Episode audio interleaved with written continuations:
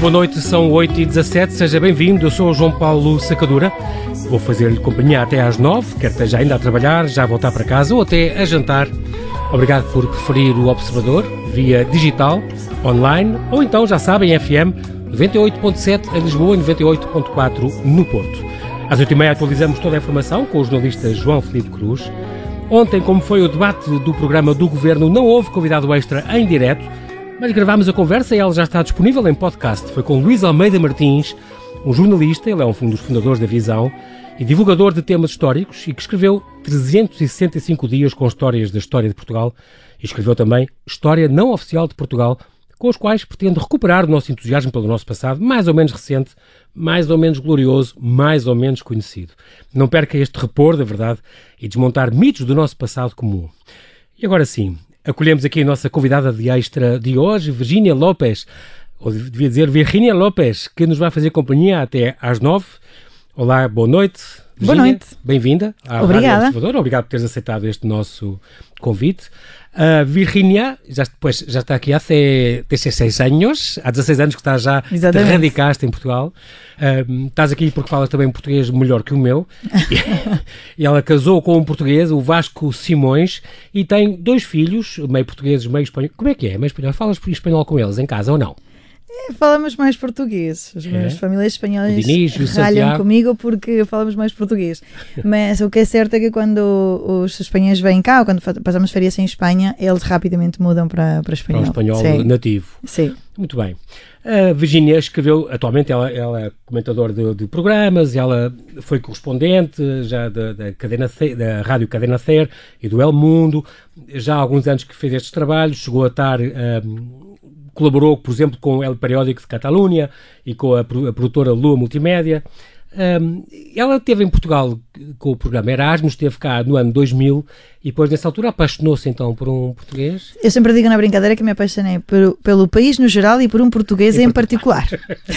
e depois conseguiu arranjar trabalho cá e, e vir logo para morar cá em Portugal e, portanto, já cá está há 16 anos. Preparas também para publicar já vamos falar dos, dos, livros que tu escreveste aqui, uma coleção de livros infantis, está quase, sim, não é? Sim.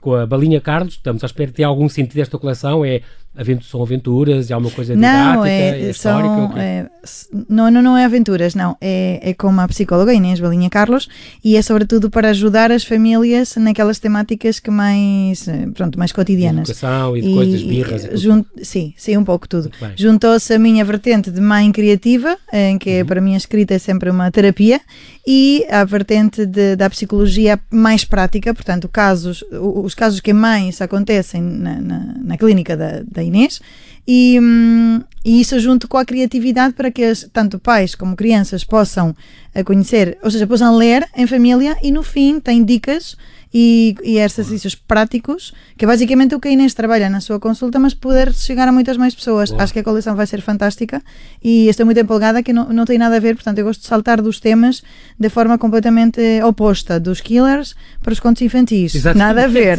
É isso que eu ia dizer. Killers é o livro que trouxe cá violadores, canibais, necrófagos, a vida e a morte de 11 dos mais terríveis assassinos em série. Um deles é português, já lá vamos. É uma missão este escrever este livro e também daqui a um bocadinho vamos levar levar o tempo a essa conversa, um, foi uma, uma ideia até do teu, teu marido. Sim, foi. Por uma razão especial, tu tratava-lo mal? não, não, então para dar ideias. Não, não, é, é porque eu descobri, enquanto escrevi este livro, que é uma temática que interessa a muitas mais pessoas das que eu pensava. Porque eu não sou uma dessas pessoas que é mais interessada por, pela temática, porque eu sou bastante empática, ou seja, estes temas eu muitas vezes fujo, mas é porque me afetam muito. E por isso é que não vejo filmes de terror, porque fico durante uma semana inteira. Com pesadelos. Uh, sim, sim, é terrível, tipo em casa, com as luzes, não, não consigo desligar. Histórias que tu contas, estes 11 casos, são são aterradores, sim. O e teu sogro avisou-te? A minha sogra, a minha a sogra, sogra está com dificuldades, a coitada, eh, em conseguir acabar os capítulos. Ela me manda WhatsApps a dizer: Filha, eu ia vomitando, mas consegui chegar ao fim do capítulo, portanto. Porque isto é bem, bem Mas é engraçado porque tomaste isto a peito e faz lembrar uma frase que está aqui que diz: Se achas que podes, podes. Se achas que não podes. Tens razão. Esta frase é tem uma... a ver com o teu outro, outro trabalho como empresária. Exatamente, sim. É, é uma frase que me, também me define. Mas isto é sobretudo para dizer que é, Mary Kay, sim, eu sou diretora de, de, uma empresa de alta cosmética e o qual adoro porque realmente também não uhum. tem nada a ver com este mundo de, de dos assassinos em série, mas sobretudo porque se complementa. É, é, é, realmente conseguirmos fazer o que nos faz uh, realizados profissionalmente, o que nos paga as contas, para depois poder fazer realidade os nossos sonhos, que é, no meu caso, é a escrita. E como meu marido sabe que eu gosto muito de escrever, sabe que no fundo, independentemente do tema, porque assim era como, como jornalista, eu não uhum. estava especializada em nenhum tema, fazia-os todos e conseguia fazer qualquer assunto, mesmo que não me interessasse muito à partida, conseguia encontrar a maneira as ferramentas, de tornar investigar, exatamente. sabes pesquisar, sabes escrever. E com este livro ele disse: Eu gostava muito, o que é que existe isso? Ele disse: Eu gostava muito de comprar um livro que não existe no mercado porque eu gostava que fosse escrito como só tu sabes escrever. Se era um elogio verdadeiro ou com um bocadinho de graxa, uh, o que é certo é que me deixou bem disposta. Depois de ler, dou-lhe razão. Ok, obrigada. e acho que vale a pena. Devo e... dizer que este, e não foi o primeiro que escreveste, já há sete anos tinha escrito este de Espanha, Nem Sim. Bom Casamento, Nem, nem Bom Vento. Vento, Nem Bom Casamento, lançado também pela Esfera dos Livros, um, e que aliás o Hernani Carvalho, o Hernani Carvalho que lançou este agora dos Killers, não foi? Sim, Pronto, o, agora mesmo há uma semana. Sim. Muito bem. Um, isto de, de, Espanha, de Espanha, Nem Bom Vento, Nem Bom Casamento, é uma coisa que tu deves ter ouvido dezenas Sim, de vezes. Sim, imensas vezes. O que é, mas é muito curioso. Casar cá. Aliás, casaste em Espanha, mas com o Sim, casei lá, mas eh, eu ditado, ouvi muitas vezes as pessoas me diziam, ai, que, que, que engraçado a espanhola, olha, já, já ouvi um ditado que diz, e eu dizia, não, nunca tinha ouvido, ainda hoje, porque ontem eu ouvi muitas vezes. Mas o que é certo é que as novas gerações, é uma coisa que também vinha a, a, a quando eu falo de que já escrevi este livro entre as pessoas mais antigas, da nossa, da nossa geração para, para sim, trás, sim, sim. É, todas acabam editado facilmente. Mas quando eu falo para aquelas pessoas na casa dos 20, eu digo, eu escrevi um livro que se chama De Espanha nem bom vento nem bom casamento. E não reagem. E eu digo, conheço o ditado? E eles me dizem, não. E eu digo, ótimo! Exato. Os tempos estão a mudar, o Erasmus mudou, as viagens low cost. Os jovens já não, já não conhecem o ditado, do, do é o significado do ditado, o que é bom. É, é um bom claro, sinal claro, para, os, para Espanha e Portugal, porque as relações são diferentes diferentes. História, Sim. no, no, que se falava Mas foi giro, foi muito giro escrevê-lo também, porque hum, me permitiu aprender muita, muitas expressões coloquiais eh, portuguesas, porque eu escrevia em espanhol e depois foi traduzido. Também o Vasco teve um papel super importante naquele livro, porque eh, os dois juntos conseguíamos perceber o que eu queria dizer e fazê-lo de forma coloquial em português. E, e, foi muito interessante. Foi o prefácio na altura foi Pilar del Rio, porque eh, um dos capítulos era também sobre a história com o Saramago, e foi muito giro. Depois fiz Impunidade, que também já não tinha nada a ver com. Seguinte, em 2013, também na esfera dos livros. Sim, não tinha, já não tinha nada a ver com, com o Espanha, que era mais história e com muito mais humor e ironia. O Impunidade era um trabalho mais sério, no sentido, claro que de Espanha também era sério, mas com um tom diferente. Alguns dos 15 escândalos que Sim. Portugal teve em 40 anos de democracia Sim, tu portanto... foste desmontar e dizer que é feito. Sobretudo que, fazer memória. Estão os acusados, exatamente. Sim, sim. Do caso do sangue dos hemofílicos, do, do sim. Altino, do Freeport, do, do Paulo. E eu sempre digo que dava para escrever Impunidade 2 mas não, não, não, me, não me está a apetecer fazê-lo, mas dava, porque o Operação Marquês, por exemplo, não está naquele livro. Estava o Freeport, mas, mas não estava ainda. Ah, tá, não, uma série deles. Sim, Casa, Casa Pia, Exatamente. uma série deles.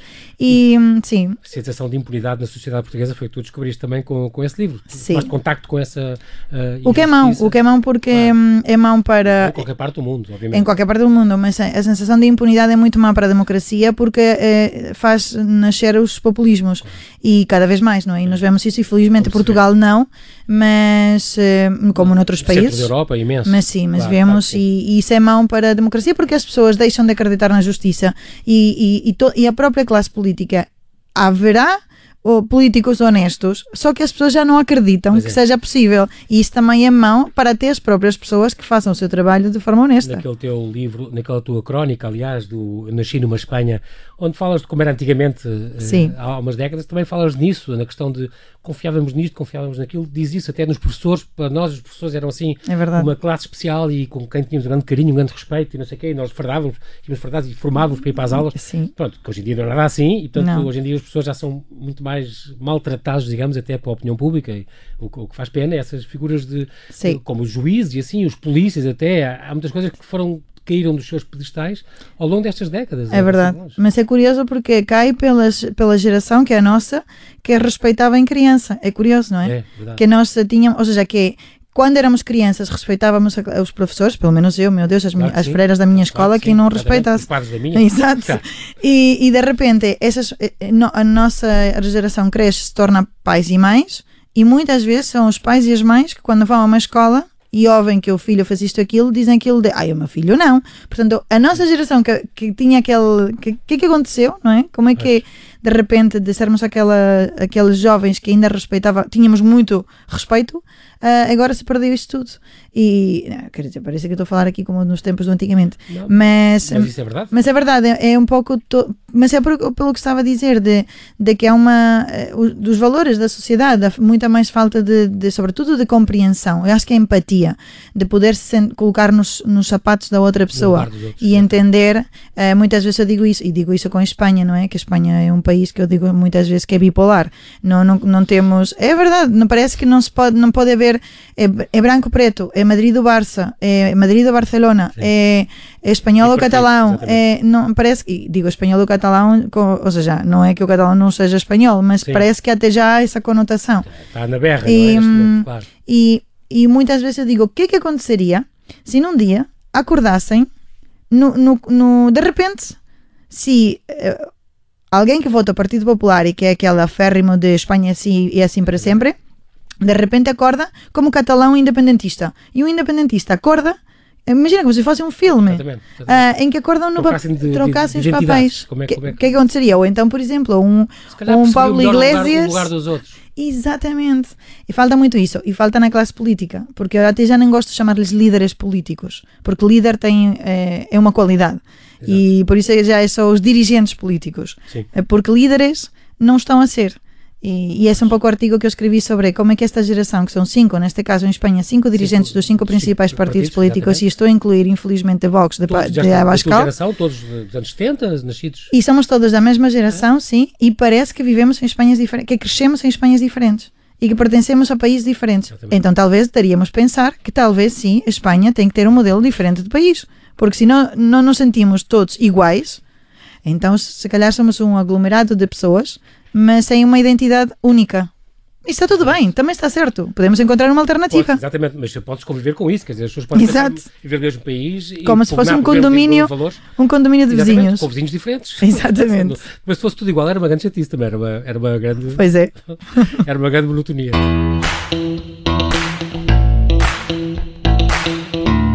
Estamos aqui com Virginia Lopes, a espanhola, que radicada aqui em Portugal, eh, que veio casar e veio ficar aqui em Portugal já há 16 anos e que, como jornalista que é e empresária, acabou de escrever um, um livro uh, sobre, sobre killers, os 11 perigosíssimos uh, uh, assassinos em série, um deles é português, já lá vamos.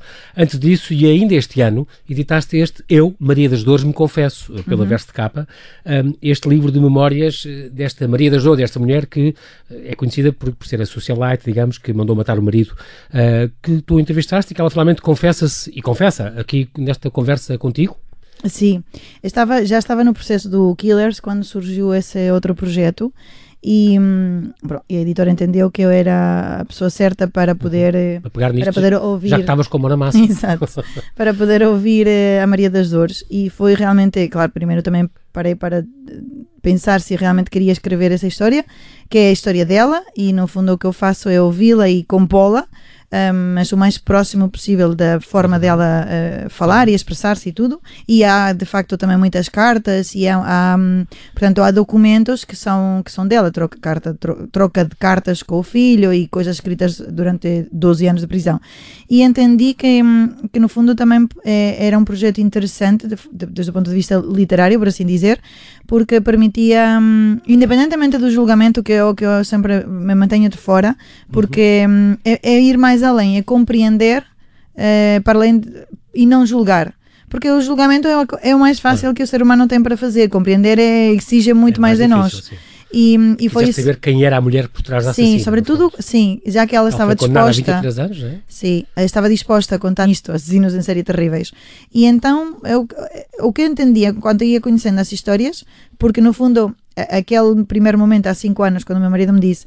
É, vamos lá escrevê-lo. E eu disse, não, vamos escrever um, vá, aceito escrever um. Uhum. Mas quando, naquela altura, as editoras, eh, várias editoras que eu contactei, disseram que não, obrigado, isto não vende, espero que estejam bem enganados. Uh, é, eu disse ao meu marido, estás a ver, eu disse, eu ainda, Exatamente, e fiquei super feliz porque ficou numa gaveta. Até que é, o meu atual editor da Contraponto, Rui Coceiro, Rui Coceiro. Uh, o meu marido diz: Por um favor. Grande editor. Exatamente. Uh, agora, vou, agora, agora vou dizer, vá, o melhor. Uh, foi ele que insistiu também com, com o Vasco, foi ele que disse: Não, Vasco, não, ao contrário, ao contrário. Quando eu me reuni com ele para ele dizer: Olha, quero trabalhar contigo, o que é que me propões? Uhum. O meu, a, na minha cabeça estava o tempo todo a conversa do meu marido: Tu fala dos assassinos, tu fala dos assassinos. É, e então falei dos assassinos só por amor ao meu marido, e ele disse: Que ideia gira! E eu disse: Não pode.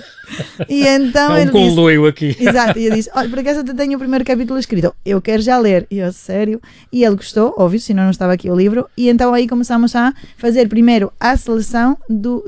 Porque senão seria uma enciclopédia. Isso, como é, exatamente. Como é que tu escolheste estes 11? Eu já cá estive, sabes isso? A Joana Amaral diz, por exemplo, que escreveu três histórias reais de morte, perversão e horror com os psicopatas, neste caso portugueses, que ela escolheu em português.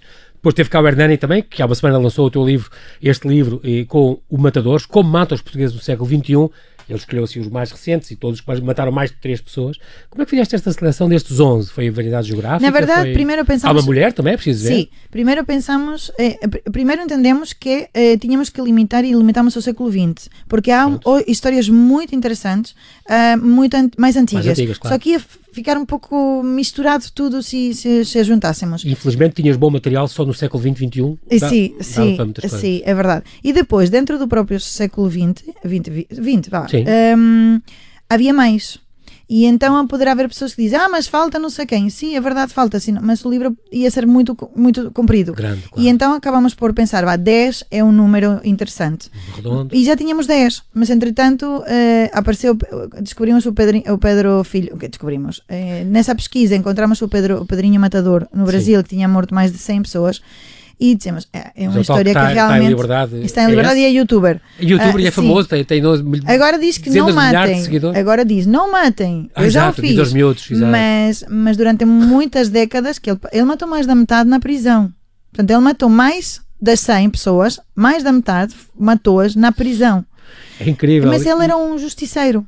Ele sentia que era um justiceiro. Ou seja, ele matava violadores, matava. É porque ele entendia que o Brasil devia ter pena de morte que claro que ele teria sido um dos primeiros a, a participar da, ah. da, pena de morte. Mas pronto. Mas é... atenção, ainda por cima, já que estás a falar dele, este Pedro Rodrigues Filho, portanto, o Pedrinho, o matador, Uh, e estamos a falar de crimes que ocorreram há 50 anos, uh, ele depois esteve na prisão. Um, com 13 anos já, tinha, já tentou matar o primo. Mas ele, sim, mas ele, com, ele na barriga da mãe, prensa. Mas o pai maltratava a mãe de, é desde que ele, ou seja, ele já nasceu com, com, com, com o crânio com deformado, deformado por, porque o pai batia na mãe.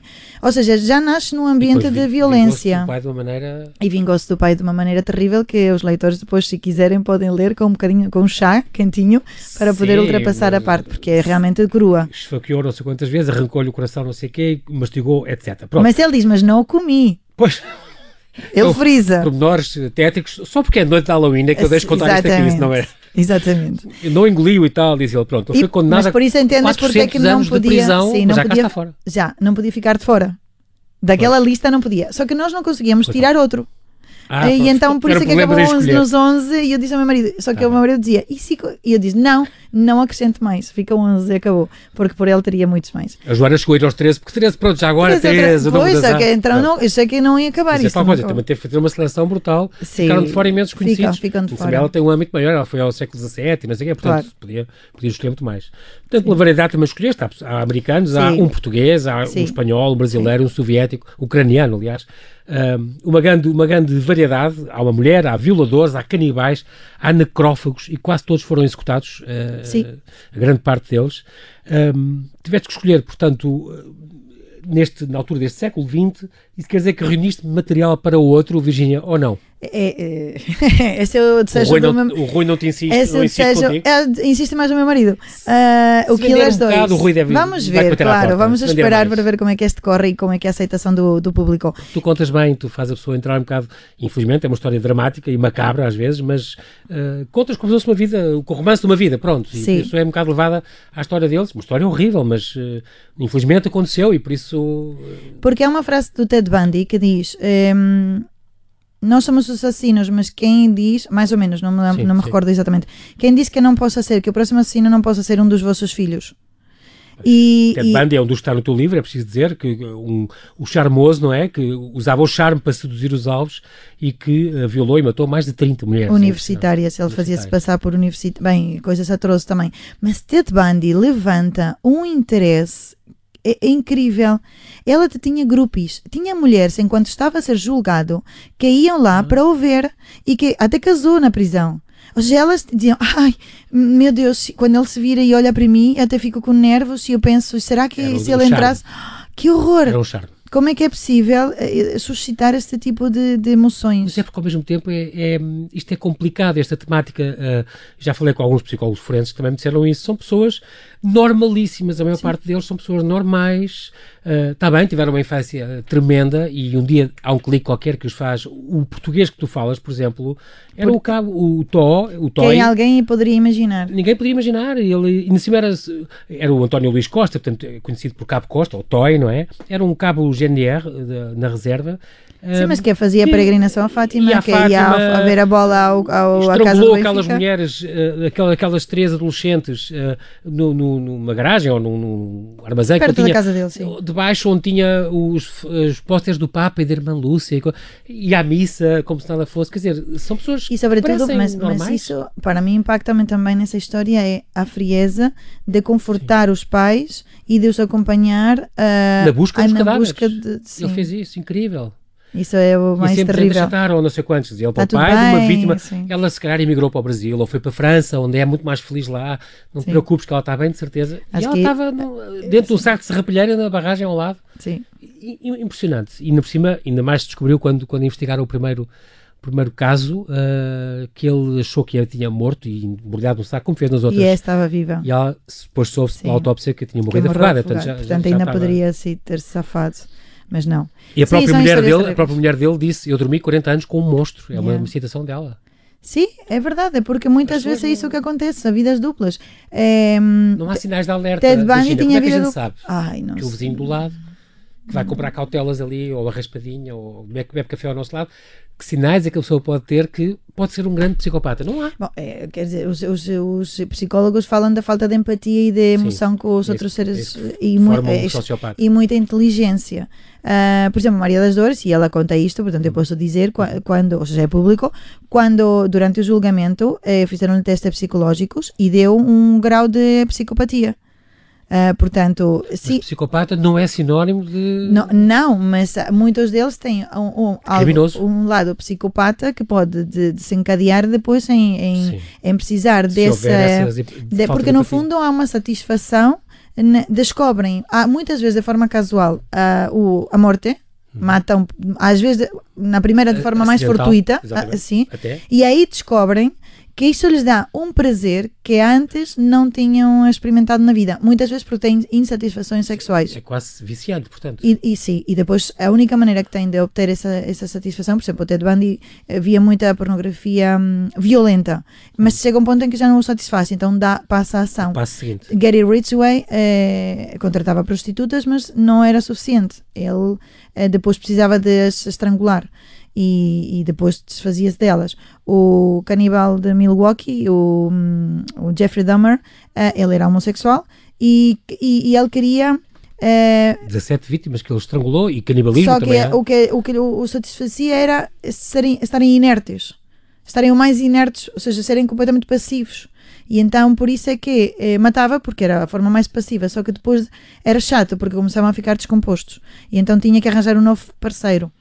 E então por isso é que ele tratava, porque eu estou a contar isto porque é a noite de Halloween, de criar zombies sexuais. Ah. Ou seja, eh, in- injetava eh, ácido eh, com um barbequim no cérebro, para ver se assim ficava meio ah, zombies, mas vivos. E assim não os tinha que uh, arranjar um novo. E mantinham-se assim. Isto na casa da avó, durante algum tempo na casa da avó. Jeffrey Dahmer, portanto, estamos a falar do este carniceiro de Milwaukee, Sim. que disse esta frase: Penso que comi partes de quase todo o corpo humano. É impressionante isto. Queria que fossem os meus homens sexuais, Sim. como tu disseste. 17 Sim. vítimas estrangulamento e canibalismo uh, nos anos 78 até 91. Foi condenado a 937 anos de prisão. Acho que não cumpriu todos. Não, morreu na prisão. Foi, foi morto na prisão. Sim. Uh, ah, foi morto, mataram Sim, foi morto.